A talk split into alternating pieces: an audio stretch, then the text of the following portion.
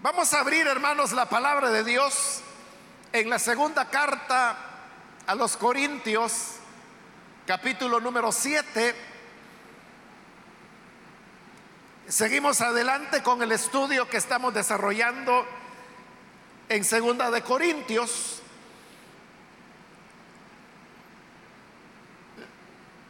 Ya habíamos iniciado los primeros versículos del capítulo 7 y vamos a leer ahora los que continúan en el desarrollo de este estudio. Bien, dice entonces la palabra de Dios, segunda de Corintios capítulo 7, versículo 5 en adelante. Cuando llegamos a Macedonia, nuestro cuerpo no tuvo ningún descanso sino que nos vimos acosados por todas partes, conflictos por fuera, temores por dentro. Pero Dios que consuela a los abatidos, nos consoló con la llegada de Tito. Y no solo con su llegada, sino también con el consuelo que él había recibido de ustedes. Él nos habló del anhelo, de la profunda tristeza y de la honda preocupación que ustedes tienen por mí, lo cual me llenó de alegría. Si bien los entristecí con mi carta, no me pesa. Es verdad que antes me pesó, porque me di cuenta de que por un tiempo mi carta los había entristecido. Sin embargo, ahora me alegro, no porque se hayan entristecido, sino porque su tristeza los llevó al arrepentimiento. Ustedes se entristecieron tal como Dios lo quiere. De modo que nosotros de ninguna manera los hemos perjudicado. La tristeza que proviene de Dios produce el arrepentimiento que lleva a la salvación, de la cual no hay que arrepentirse, mientras que la tristeza del mundo produce la muerte. Fíjense lo que ha producido en ustedes esta tristeza que proviene de Dios.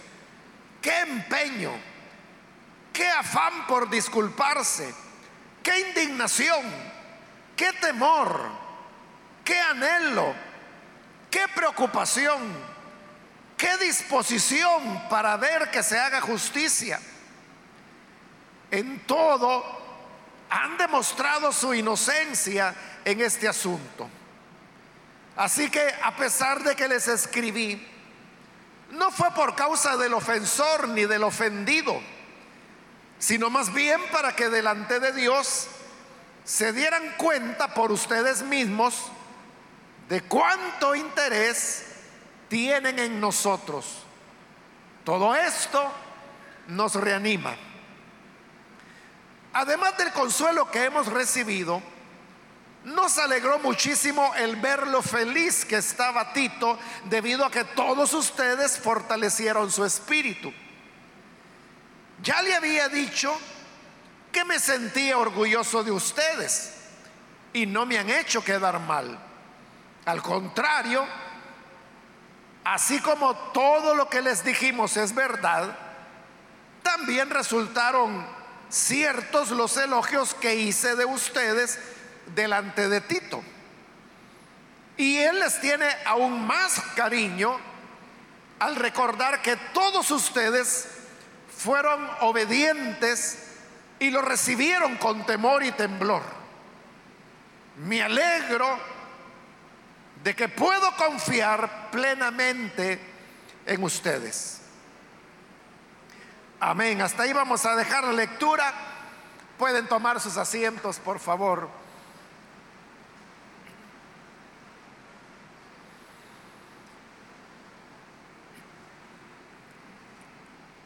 Antes de iniciar, hermanos, con la reflexión en el pasaje que acabamos de leer, quiero recordarle lo que estuvimos viendo en las últimas dos semanas. Y por un lado le, comenté de que estábamos finalizando lo que era Corintios C, es decir, la tercera carta que Pablo envió a los Corintios, la cual termina en el versículo 4 del capítulo 7. Pero también descubrimos que había una adición que va desde el versículo 14 del capítulo 6 hasta el versículo 1 del capítulo 7, donde trataba el tema de no hacer uniones íntimas con los incrédulos. Como fue una adición, entonces la dejamos aparte de Corintios C. Y como ya habíamos completado Corintios C, entonces la semana anterior cubrimos la parte de la adición. Habiendo cubierto eso, entonces nos encontramos en el punto donde hemos terminado con lo que es Corintios C. Y ahora que hemos iniciado una nueva lectura a partir del versículo 5, ¿qué es lo que tenemos acá? Pues aquí lo que tenemos, hermanos, es el arranque, o más bien la continuación sería. La continuación de otra carta de Pablo, que es Corintios E. Esto significa que se trata de la quinta carta que Pablo envió a los Corintios. Aunque lo he hecho, hermanos, varias veces ya, espero no cansarle, pero pienso en aquellas personas que quizá están acá por primera vez o no habían oído estos estudios y entonces están extrañando de que yo estoy hablando de tercera a los corintios o quinta a los corintios. Y por eso quiero repetir otra vez lo que tantas veces he dicho. Sabemos de que hubo una correspondencia muy nutrida entre Pablo y la iglesia de los Corintios. Hasta hoy se han logrado identificar seis cartas que Pablo envió desde Éfeso hacia la iglesia en Corinto. Estas cartas cada una tenían su propia introducción, su propia despedida, porque eran cartas completas. Pero cuando Pablo murió, los que le sobrevivieron, que eran discípulos que se habían formado con él, decidieron primero coleccionar todas las cartas que Pablo había escrito. Porque las cartas, por ejemplo, que Pablo envió a los corintios, les quedaron a los corintios. Las cartas que envió a los filipenses le quedaron a los filipenses. Las cartas que envió a Tesalónica quedaron en Tesalónica. Entonces, los discípulos de Pablo se dieron a la tarea de recoger todas las cartas que Pablo había escrito y encontraron que había un total de 13 cartas. Entonces, ellos dijeron, estas cartas las escribió Pablo, tenemos que conservarlas porque son de mucho valor. Aquí es donde está el pensamiento y la enseñanza teológica de Pablo. Pero los judíos, usted sabe de que son muy dados al tema de la numerología o cabalística, como también se le llama. Entonces, el número 13 no es un número que tenga mayor significado dentro de esa numerología hebrea, y entonces decidieron reducir las cartas de Pablo a solamente siete. Porque el siete, usted sabe, es el número de Dios, es el número que habla de plenitud, que habla de totalidad.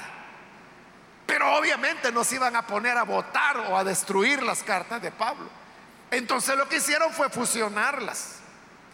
Tomaron las dos cartas que Pablo envió a los filipenses las unieron y formaron una sola, que es lo que hoy nosotros llamamos la carta a los, a los filipenses. Que hace años, hermanos, la, la estudiamos, no recuerdo qué día de semana fue, pero yo ahí claramente dije cuál era la primera carta a los filipenses y cuál la segunda, dónde termina y comienza cada una.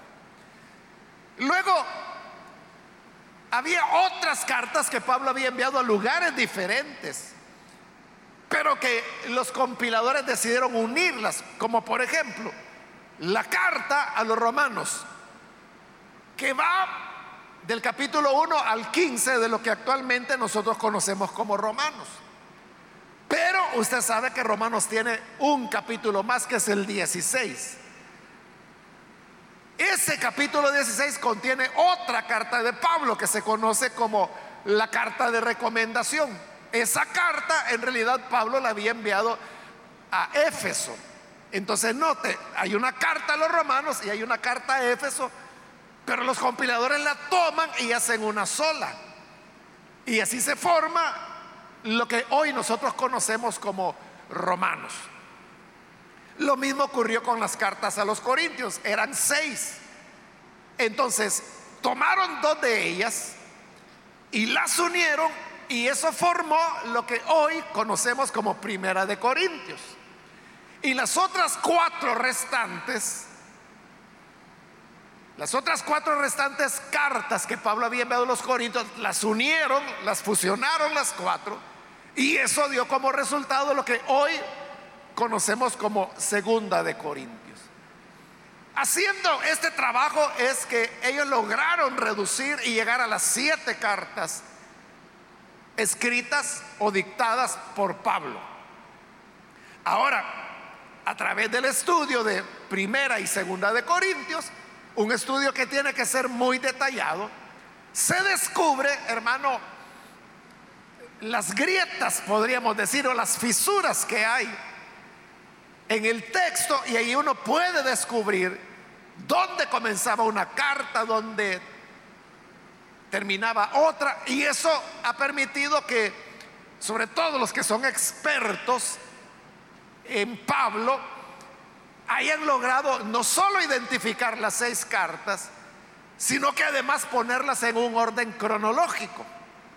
Entonces, a la primera carta que Pablo envió, le pusieron Corintios A. No le pusieron Primera de Corintios porque ya hay una carta o una colección de cartas, sería que nosotros conocemos como Primera de Corintios para evitar confusión, en lugar de números usaron letras. Y así pusieron Corintios A, B, C, D, E y F, las seis cartas. Y al ponerles esa letra, le dieron el orden cronológico. Entonces, hasta este momento, hermanos, hemos cubierto Corintios A y B. Cuando estudiamos Primera de Corintios, porque Primera de Corintios está formada por la fusión de Corintios A y B. Ahora estamos en Segunda de Corintios. Ya completamos, hermanos, Corintios C. La terminamos con el versículo 4 de este capítulo 7. Allí termina Corintios C. Entonces ya tenemos tres de las seis cartas que Pablo envió estudiadas. Pero luego viene Corintios D, esa la vamos a encontrar más adelante. Y luego viene, después de la D, Corintios E, que en realidad de Corintios E ya cubrimos la mitad aquí en segunda de Corintios. Y hoy vamos a retomar a partir de este versículo 5 donde hemos iniciado la lectura lo que resta de Corintios E. Y más adelante, en el capítulo 9, vamos a encontrar Corintios F. Entonces, poco a poco vamos a ir cubriendo las seis cartas. Ahora, yendo a Corintios E, la quinta carta que Pablo envió a los Corintios, como le digo, es una carta que ya comenzamos a estudiar, porque Corintios E es una carta que está completa dentro de Segunda de Corintios. El capítulo 1 y parte del capítulo 2 de Segunda de Corintios pertenece a lo que es Corintios E. Corintios E arranca como arranca Segunda de Corintios. Es decir, que de Corintios E tenemos la introducción que es la que hoy introduce segunda de Corintios. Entonces, vimos todo el capítulo 1 como hace ya varios años, hermanos, que comenzamos segunda de Corintios, ya no lo va a recordar. Pero si usted lee la Biblia, sabrá que en ese capítulo 1 de lo que hoy es segunda de Corintios, Pablo habla acerca del Dios de toda consolación. ¿Se recuerda? Donde Pablo dice que así como abundan en nosotros las tribulaciones, también abundan las consolaciones de parte de Dios. Ese es el capítulo 1 de Segunda de Corintios. Y como le digo, se extiende al capítulo 2 hasta el versículo 13. Y luego comienza Corintios C, que es la que acabamos de terminar. Pero Corintios E no quedó terminada, sino que continúa en este versículo 5. Por eso, fíjese, es que a partir de este versículo 5, Pablo vuelve a retomar el tema del consuelo de Dios, porque de eso es de lo que él estaba hablando. El versículo 6, mire, dice, pero Dios que consuela a los abatidos, nos consoló con la llegada de Tito. O sea, eso es la continuación de lo que él dice allá en el capítulo 1, cuando habla de las consolaciones de Dios. Ese capítulo 1 realmente es una introducción para llegar aquí a lo que hoy Pablo va a continuar diciendo.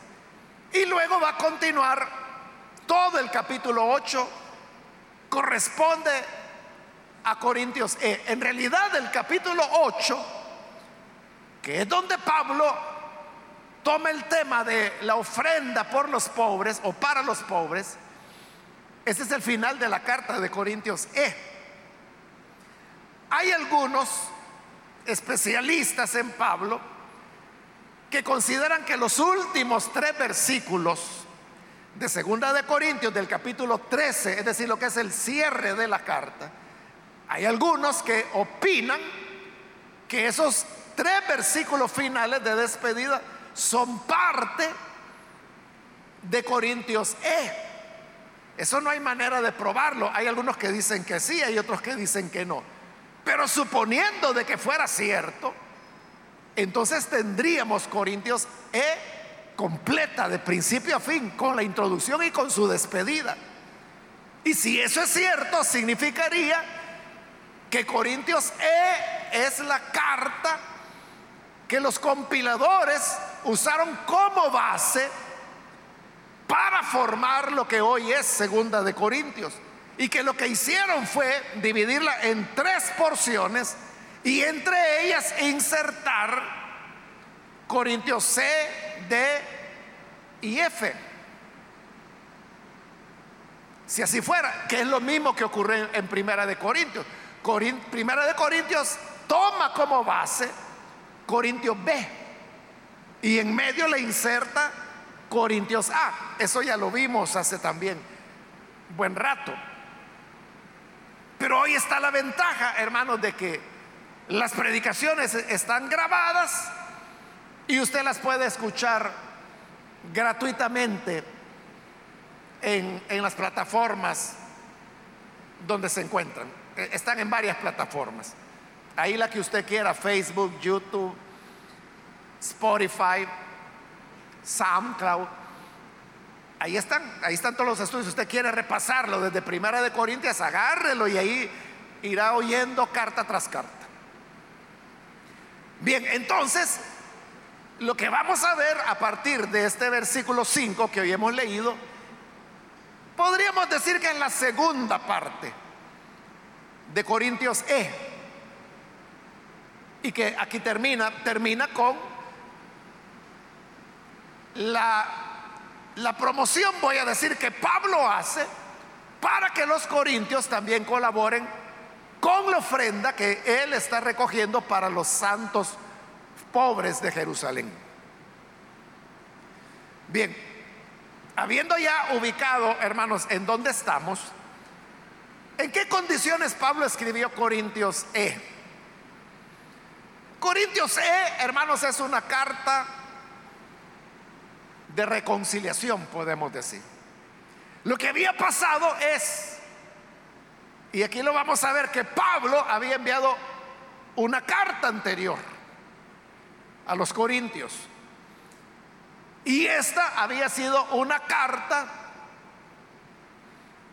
muy firme de Pablo. Es un poco difícil saber cuál es esa carta. Podría ser Corintios B o podría ser Corintios C. Porque en ambas Pablo usa un lenguaje muy firme. Entonces lo que ocurrió es de que ya Pablo había enviado la carta. Pero cuando ya la había enviado Pablo, él mismo cae en la cuenta y dice, hombre, Quizás se me pasó la mano. Quizás debía haber haberme tranquilizado y haber escrito, pero ya la carta ya se había ido. Entonces, eso le provocó a Pablo una gran preocupación. Y era cómo van a reaccionar los corintios con una carta tan dura como la que les he enviado. Esa situación de ansiedad de Pablo es la que él describe en los versículos que hemos leído. bajo esa preocupación y porque Pablo está haciendo labor misionera en Macedonia, Macedonia realmente quedaba muy cerca de Corinto, estaba al lado, pero él estaba involucrado en eso. Y también es muy probable que a Pablo o que él haya pensado que no era muy conveniente que él fuera a Corinto, porque eso podía hacer que las cosas empeoraran. Entonces lo que hace es que decide enviar a uno de sus discípulos, que es a Tito. Y le dice, mira Tito, ve a Corinto a ver cómo han reaccionado los hermanos, a ver cómo les cayó la carta que les envié, porque hoy me doy cuenta de que fue una carta dura, dice Pablo, que cuando ya la había enviado, lamentó haberla enviado. Entonces Tito va a Corinto cumpliendo la, la misión que Pablo le ha dado para ver cómo están los corintios. Entonces Tito llega y cuando Tito llega se da cuenta que la carta de Pablo ha producido un buen efecto. Que los hermanos entendieron finalmente lo que Pablo quería decirles. Entonces viene Pablo, no Pablo, sino que viene Tito y regresa desde Corinto a Éfeso, donde ya se encuentra Pablo. Y entonces le da las buenas noticias.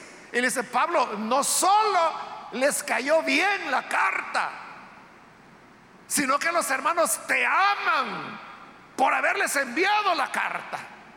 Entonces Pablo, con las buenas noticias de Tito, como aquí lo vamos a ver, sintió consuelo de Dios.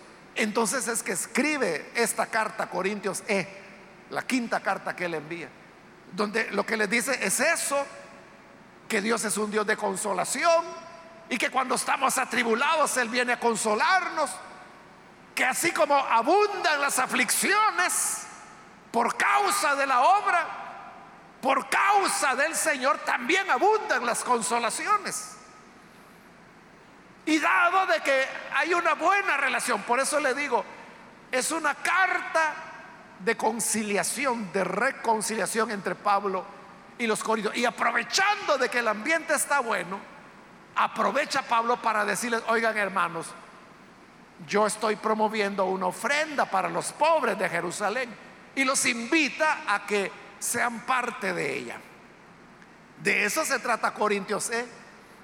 Como le digo, la primera mitad ya la vimos en el capítulo 1 y 2. Hoy vamos con la segunda parte. Entonces dice el versículo 5. O sea, que ya que lo ubiqué, ahora vamos con el 5. Cuando llegamos a Macedonia, nuestro cuerpo no tuvo ningún descanso. Aunque dice que es el cuerpo el que no tuvo descanso, Pablo no se está refiriendo a que el trabajo en Macedonia, el trabajo de evangelización era tan pesado que no le quedaba tiempo de dormir. No, no está hablando de eso. Pablo de lo que está hablando es de la ansiedad que tenía él por la carta dura que había enviado. De manera que se acostaba a dormir, pero no descansaba. Eso nos pasa, ¿verdad, hermanos? Cuando tenemos una preocupación, que usted está, que despierta y que despierta, y usted dice, quisiera ya dormirme, y vuelve a despertar y dice, quizá ya va a amanecer, y son las 12 todavía.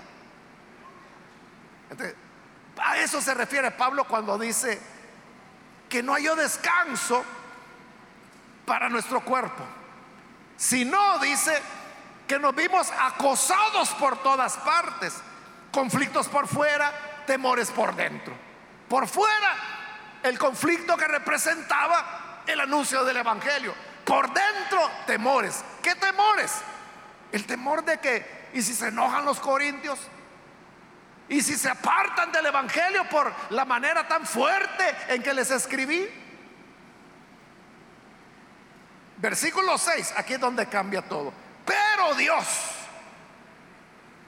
pero Dios, porque siempre es Dios el que marca la diferencia. Fíjese lo que Pablo ha estado diciendo. Ha estado hablando de que ha tenido ansiedad, no ha sabido descansar, su cuerpo no ha encontrado descanso porque lo, atormenta la preocupación por los corintios. Conflictos por fuera, conflictos por dentro, pero Dios pero Dios que está sobre todas las cosas. Pero Dios que de la noche puede sacar el día. Pero Dios que de las espinas saca las rosas. Dice el versículo 6, pero Dios que consuela a los abatidos, nos consoló con la llegada de Tito. Es cuando Tito viene de regreso y trae buenas noticias. Versículo 7, no solo su llegada, o sea, no solo era la alegría de que de nuevo volvían a reunirse con Tito, sino también dice, con el consuelo que él había recibido de ustedes. Entonces Tito llegó confortado, como más adelante lo vamos a ver, cuando Tito, cuando Pablo le dijo a Tito, mira, Quizás se me pasó la mano con la carta. Pero ve tú a Corinto. Ve a ver cómo está la situación, cómo están los hermanos. Si quieren apedrearme o si han recibido mi exhortación. Entonces cuando Tito va, Tito no sabía que iba a encontrar en Corinto. Entonces Tito iba con temor. ¿Y qué tal si me agarran a palazos? Porque todo el mundo sabía que Tito era uno de los discípulos y auxiliares principales de Pablo. Entonces Tito iba con aquella preocupación, quizás ya no voy a regresar, o quizás voy a regresar, pero quizás todo quebrado. Tito iba con temor, pero lo que Tito no sabía era que los corintios sabían que Tito iba a llegar. Y eran los corintios los que tenían temor de lo que Tito les iba a decir. Entonces note Tito tenía temor de los corintios y los corintios de él. Entonces cuando Tito llega, los hermanos le, muestran amor, lo reciben de manera que se le va el temor a Tito y él queda satisfecho, queda contento. Por eso dice Pablo en el versículo 7, no solo por la llegada de Tito, sino también con el consuelo que él había recibido de ustedes Sigue hablando del tema del consuelo, ¿verdad? Que es la continuación del capítulo 1. Porque él dice que Dios nos consuela a nosotros para que cuando otros viven las aflicciones de las cuales Dios nos consoló, nosotros podamos consolarlos a ellos. Eso es exactamente lo que hoy está diciendo Pablo, que Tito había sido consolado por ustedes. Él nos habló del anhelo, de la profunda tristeza y de la honda preocupación que ustedes tienen por mí, lo cual me llenó de alegría, dice Pablo. Porque Tito le dijo, mira, los hermanos en Corinto te anhelan, te anhelan, quieres, quieren que vayas. Te aman tanto que quisieran que los visitaras. La tristeza, tristeza vamos a ver más adelante, porque entendían que ellos habían tenido una mala actuación. Honda preocupación. Así como Pablo se preocupaba por los corintios, quizás se me pasó la mano. Los corintios por su lado decían, hoy sí que nos habló duro Pablo. Quizás ya no nos va a amar, quizás ya no nos va a visitar, quizás ya no va a ser nuestro pastor. Tenían una honda preocupación por Pablo. Pero al saber, dice Pablo, Tito me contó que ustedes me anhelan. Me contó que se preocupan por mí. De la tristeza que tienen por lo que ha pasado. Eso me llenó de alegría. Versículo 8. Si bien los entristecí con mi carta, no me pesa. Es verdad, dice, que antes me pesó, porque me di cuenta de que por un tiempo mi carta los había entristecido. Entonces dice Pablo, bueno, yo les mandé una carta dura y esa era mi preocupación. Y me pesó cuando le envié, me quedé preocupado. Si se me había pasado la mano, si había sido muy fuerte, si había sido muy duro. Pero ya no, ya no me pesa, dice Pablo.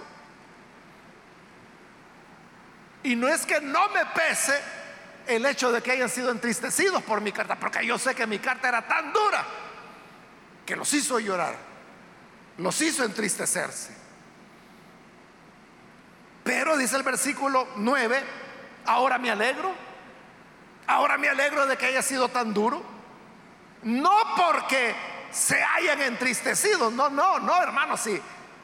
Mi intención no es entristecerlos, sino porque su tristeza lo llevó al arrepentimiento.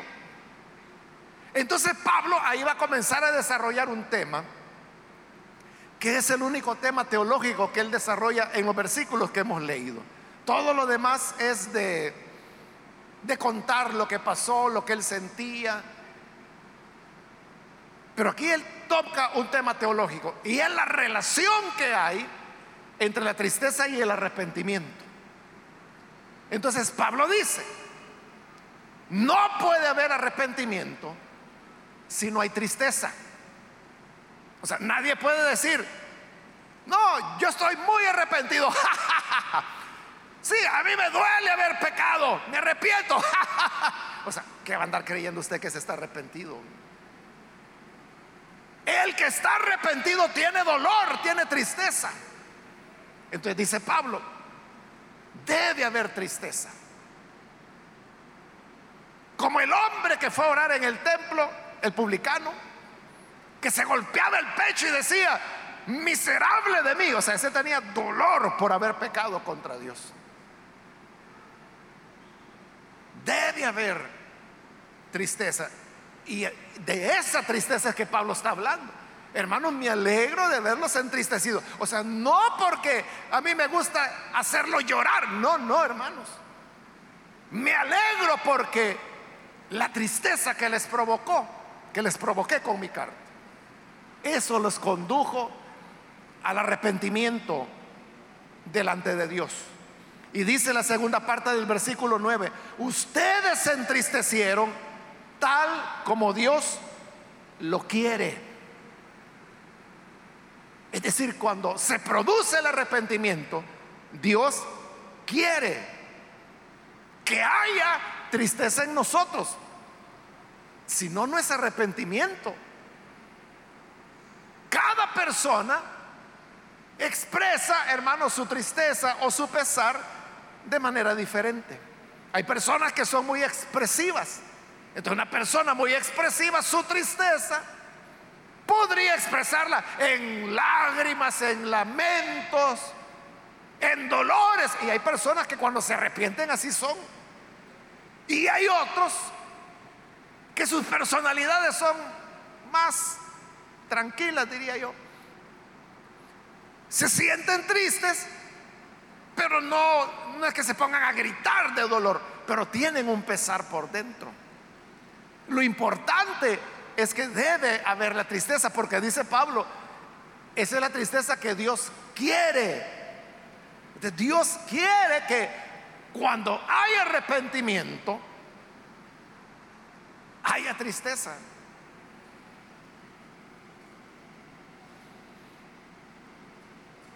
De modo, concluye Pablo, que nosotros de ninguna manera los hemos perjudicado. Ya sé, dice Pablo, que la carta que les mandé estaba pesada. Y hasta yo me lamenté por haberla enviado. Pero ahora viendo el resultado que produjo, la tristeza que les dio, y esa tristeza los movió a ustedes al arrepentimiento, entonces ya no tengo que lamentar. Porque entonces de una carta pesada lo que surgió fue auténtico arrepentimiento.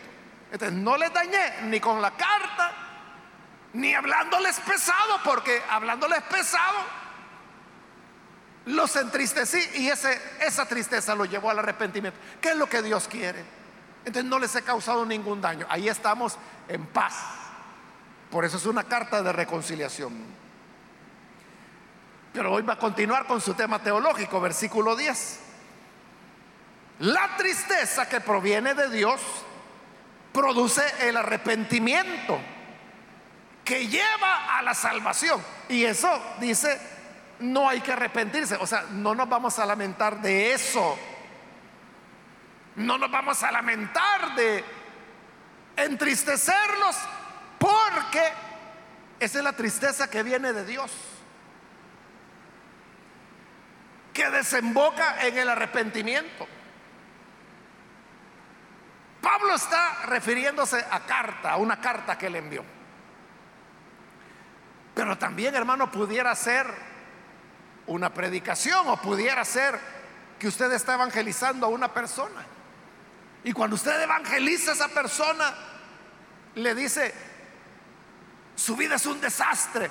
Usted le ha dado la espalda a Cristo. A usted no le ha importado el amor y la bondad que Dios le ha mostrado ha endurecido su corazón y, puede hablarle de tal manera a una persona que esta persona se quebranta y comienza a llorar. Y cuando comienza a llorar, tal vez usted se preocupe, uy, uy, uy, uy, quizás se me pasó la mano. No, no, no quise decir eso. Pero esa tristeza es la que lleva a la persona al arrepentimiento. Entonces, cuando ya se arrepiente, usted dice, ay, qué bueno, qué bueno que no le herí, que no le, no le molesté. Era Dios quien estaba dándole la tristeza que conduce al arrepentimiento. Y de eso, dice Pablo, eh, de eso no hay que arrepentirse, o sea, eso no hay que lamentarlo. No tiene por qué disculparse. No, tiene el predicador que decir, eh, ay, miren, por favor, perdonen la manera como me expresé. Quizá fui muy duro. Pero si esa manera produjo arrepentimiento, produjo conversiones, no hay que lamentarse, dice Pablo. Porque esa es la manera como Dios actúa. Es la tristeza que viene de Dios que desemboca en arrepentimiento. Mientras, dice el versículo 10, la tristeza del mundo produce la muerte. La tristeza de Dios podemos decir que es buena. Es tristeza, pero es buena porque nos mueve al arrepentimiento. Pero la tristeza del mundo, esa sí conduce a muerte, produce la muerte. ¿Por qué razón? Porque el mundo provoca tristezas, el pecado provoca tristezas. Y no tengo que ponerle ejemplos de eso, ¿verdad? Todos sabemos que quien anda en camino de pecado, hermano, va a llorar va en algún momento a cosechar las consecuencias de lo que sembró. Pero en el mundo el problema es de que la persona se entristece, pero ¿a qué le conduce esa, esa tristeza? ¿A qué lo conduce? Puede conducirle a alcoholizarse, por ejemplo. No, yo sé que cometí este error. Me voy a echar un trago para olvidar las penas. Entonces le conduce a la muerte. O puede ser que use drogas, o puede ser que se dedica a la vagancia, o puede ser que abandona sus responsabilidades, o puede ser incluso que se suicide. Entonces la tristeza del mundo conduce a la muerte. ¿Por qué? Porque no tiene una salida, no tiene un remedio. Pero la tristeza de Dios, que viene de Dios, es la que nos hace sentir culpables. Y sabemos que hemos pecado. Y sabemos que a través de esa tristeza Dios nos está diciendo, bárbaro, grosera, has fallado, has pecado. Pero en Dios hay esperanza, el arrepentimiento. De la tristeza de Dios conduce al arrepentimiento. Y el arrepentimiento nos trae vida. Pero la tristeza del mundo, ¿a qué le va a llevar? A la muerte. diferenciemos, dice Pablo. Porque una es la tristeza de Dios y otra la tristeza del mundo. Hace muchos años, hermano, recuerdo a un amigo que visitó la iglesia. Él no era creyente. Entonces llegó, estuvo en el culto y cuando el culto terminó, yo llegué a saludarlo y él me dijo, qué pecadora, me dice, ha de ser la gente que viene aquí a esta iglesia, me dice. Porque mire cómo lloran, me dijo. A saber qué pecados han cometido para que estén llorando así delante de Dios. Pero yo le pregunto, cuando usted viene acá y participa de la alabanza y llora, se quebranta, se quebranta acordándose de sus pecados porque ha hecho algo muy malo. O es que está llorando por la presencia del Señor. Es eso, ¿verdad? Entonces, es llorar. Para el mundo, llorar es tristeza, desgracia, dolor. Para el creyente, llorar en la presencia de Dios es una expresión de la relación estrecha con Él, de una relación íntima con Dios. Pero el mundo no la entiende, por eso es que este amigo me dijo eso, qué pecadora de ser esta gente para que lloren así como lo hacen en el culto. Y no sabía que los hermanos lo que estaban haciendo era gozarse en la presencia del Señor. Es distinto. Por eso dice, la tristeza que viene de Dios desemboca en arrepentimiento, pero la tristeza del mundo desemboca en muerte. Versículo 11. Fíjense, dice Pablo, lo que ha producido en ustedes. Veámoslo en lo que ha ocurrido con ustedes. ¿Qué produjo la tristeza? En ustedes, dice el versículo 11, esta tristeza que proviene de Dios, ¿qué provocó? ¿Qué empeño? Son siete cosas que él menciona. ¿Qué empeño? ¿Qué afán por disculparse? ¿Qué indignación? ¿Qué temor? ¿Qué anhelo? ¿Qué preocupación? ¿Qué disposición para ver que se haga justicia? Pero todas esas cosas, las siete cosas que Pablo menciona allí, son reacciones positivas.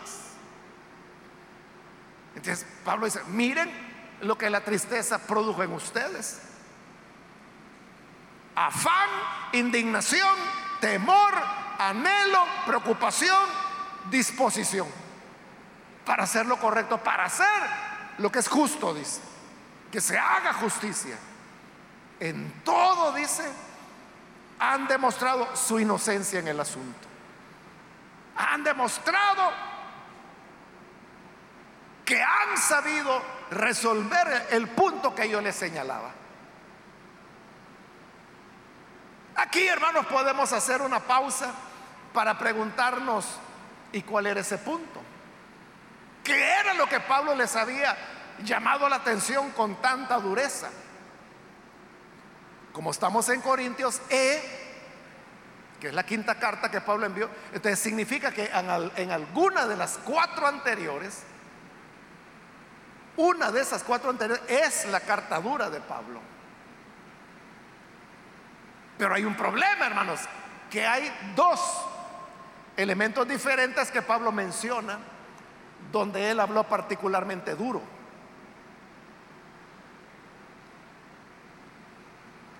La primera es la que se menciona allá en Primera de Corintios 5.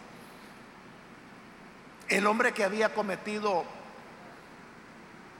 adulterio, que era un incesto, porque había tomado a la mujer de su padre, es decir, a su madrastra. Entonces Pablo dijo, ustedes deberían avergonzarse, les dice a los corintios. Ustedes quieren arreglar al mundo y ni siquiera adentro de la iglesia quieren arreglar. A este fulano, entreguenlo a Satanás, expúlsenlo de la iglesia, que no saben que un poco de levadura leuda toda la masa.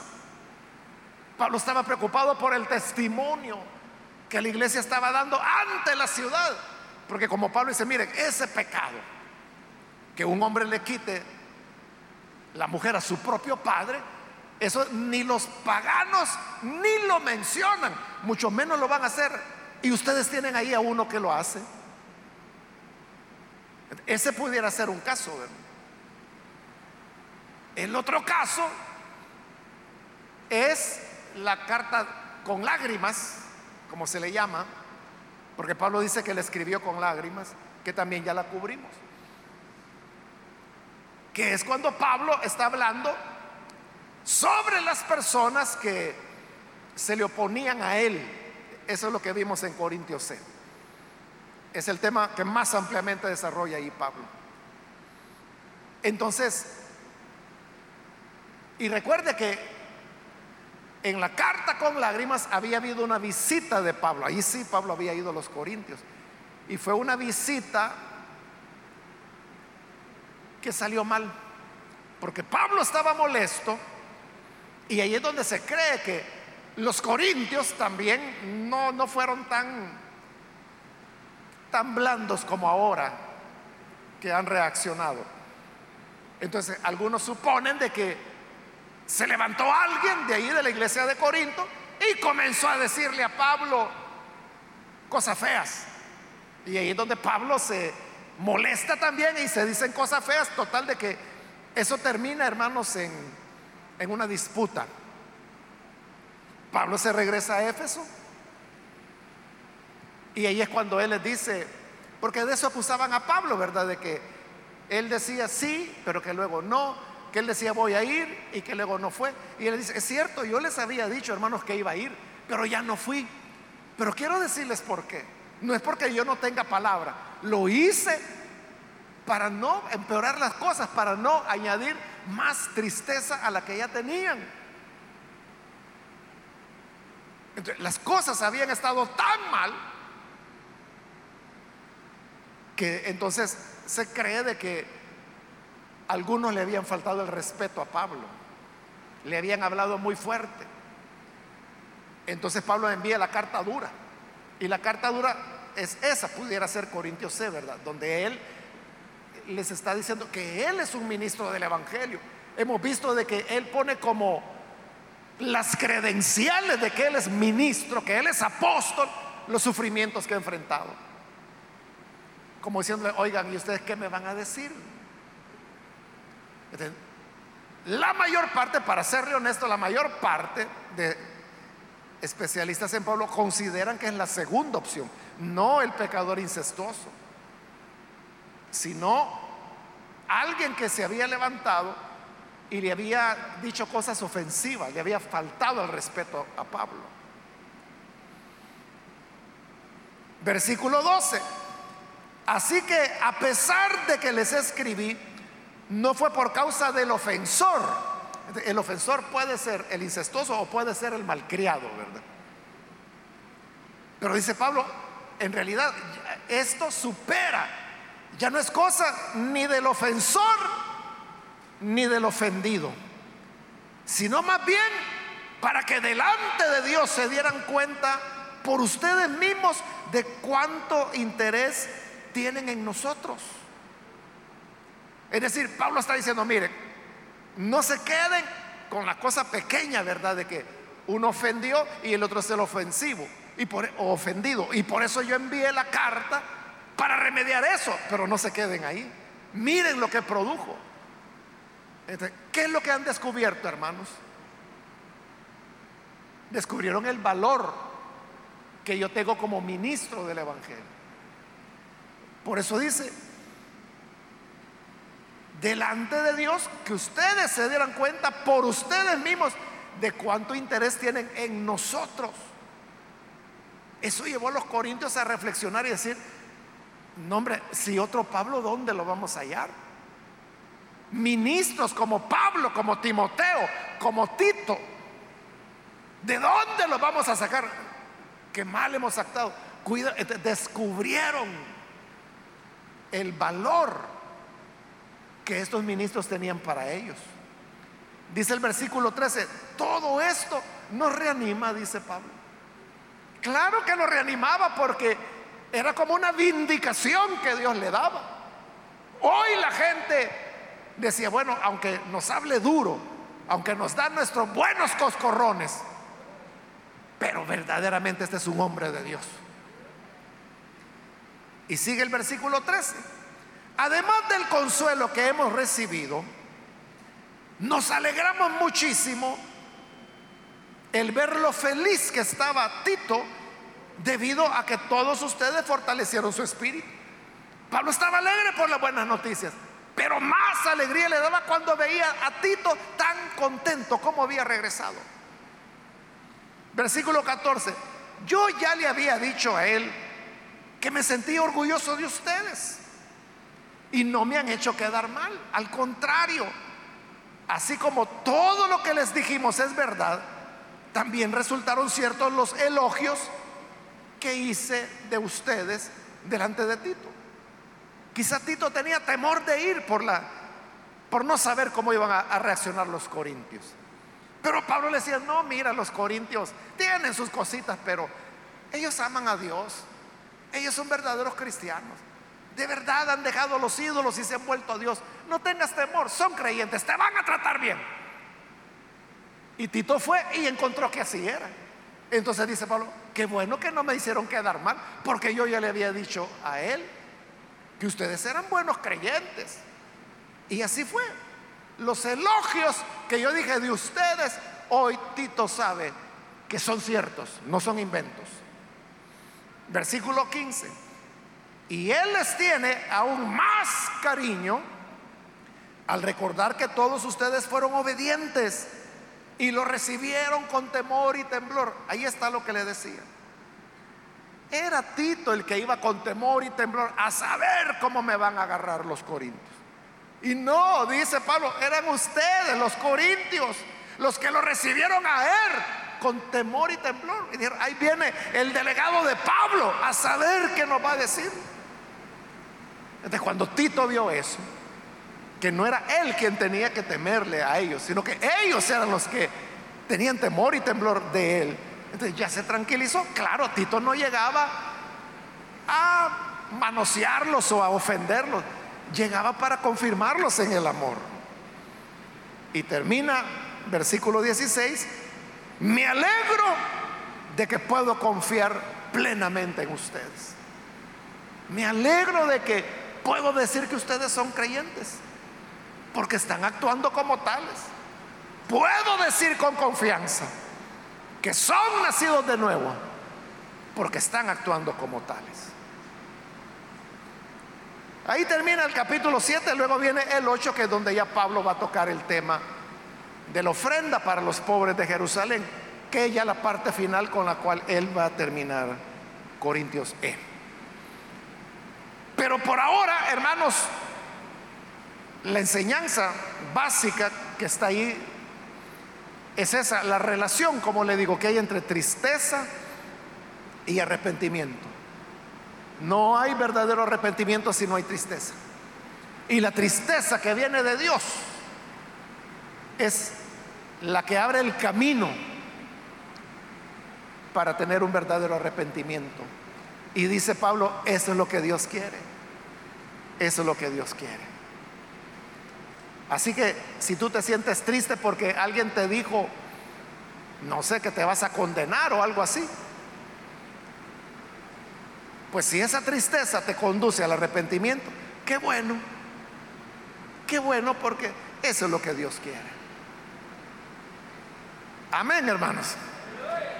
Vamos a orar, vamos a cerrar nuestros ojos. Y antes de orar yo quiero hacer la invitación para aquellas personas que todavía no han recibido al Señor Jesús como Salvador. Pero hemos escuchado la palabra, palabra que algunas veces nos hará sentir tristes al darnos cuenta que estamos lejos de Dios o que hemos estado viviendo de maneras incorrectas. Pero esa tristeza de Dios es la que conduce al arrepentimiento. Y el arrepentimiento es bueno porque ese es el camino a la vida de Dios. Yo quiero ahora hacer una invitación para aquellas personas que todavía no han recibido a Jesús, pero usted ha escuchado hoy la palabra y también la ha escuchado otros días de otras personas. Pero si hoy usted quiere recibir a Jesús, yo le invito para que ahí en el lugar donde está, se ponga en pie, póngase en pie en señal que usted desea recibir a Jesús. Porque nosotros lo que queremos hacer es orar por usted. Y por eso le pido ponerse en pie para que podamos saber quién es, quiénes son las personas que hoy reciben a Jesús.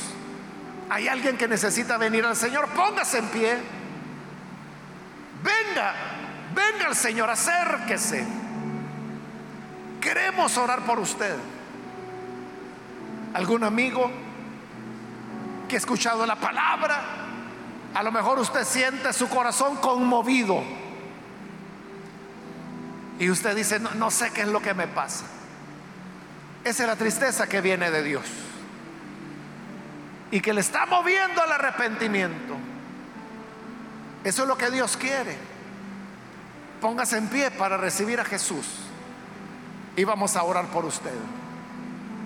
Venga cualquier amigo, amiga que necesita entregarse a Jesús. Póngase en pie. Para que podamos orar por usted.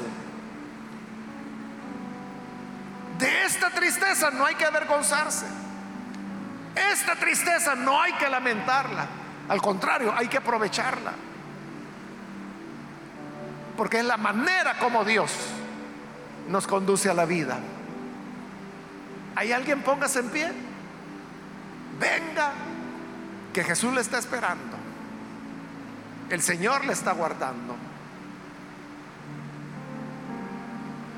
Quiero aprovechar también e invitar, si hay hermanos o hermanas que se han alejado del Señor.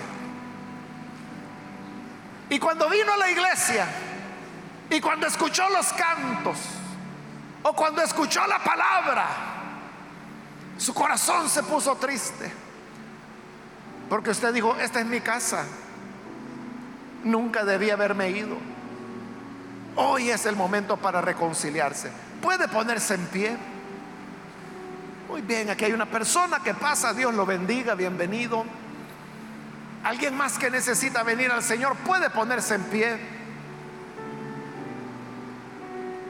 Venga, es verdad no debimos alejarnos del Señor. Pero hay oportunidad. Si te sientes triste y tú dices, esos eran los cantos que yo cantaba. Tenía tiempo de no oírlos. Y eso te produce tristeza. Eso es lo que Dios quiere. Ven ahora, reconcíliate. Ponte en pie. Ponte en pie.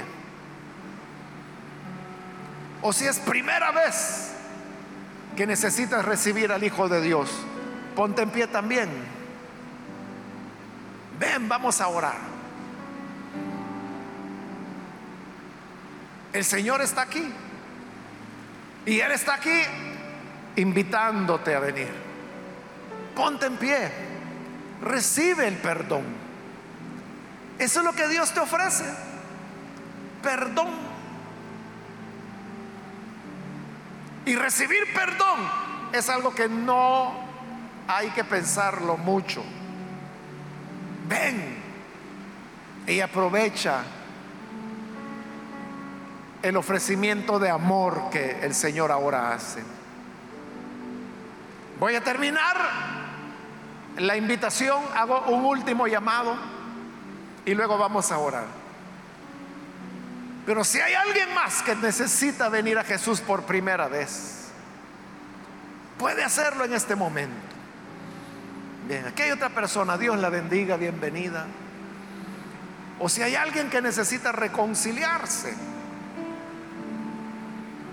puede ponerse en pie y aproveche que esta fue ya la última llamada que hice.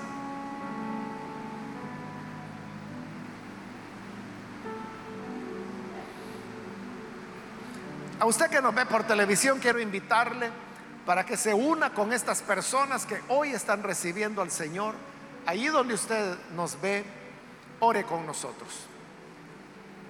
Señor, te damos las gracias por estas personas que han sentido tristeza en su corazón. Pero es tristeza no del mundo, sino la tristeza que viene de ti. Por vivir lejos de ti, por no haber considerado tu amor. Pero ahora se arrepienten y por eso están aquí. Lo mismo te pedimos por aquellos que a través de televisión, de radio o de internet, donde quiera, están escuchando o viendo, llega a ellos y perdónales, lávales,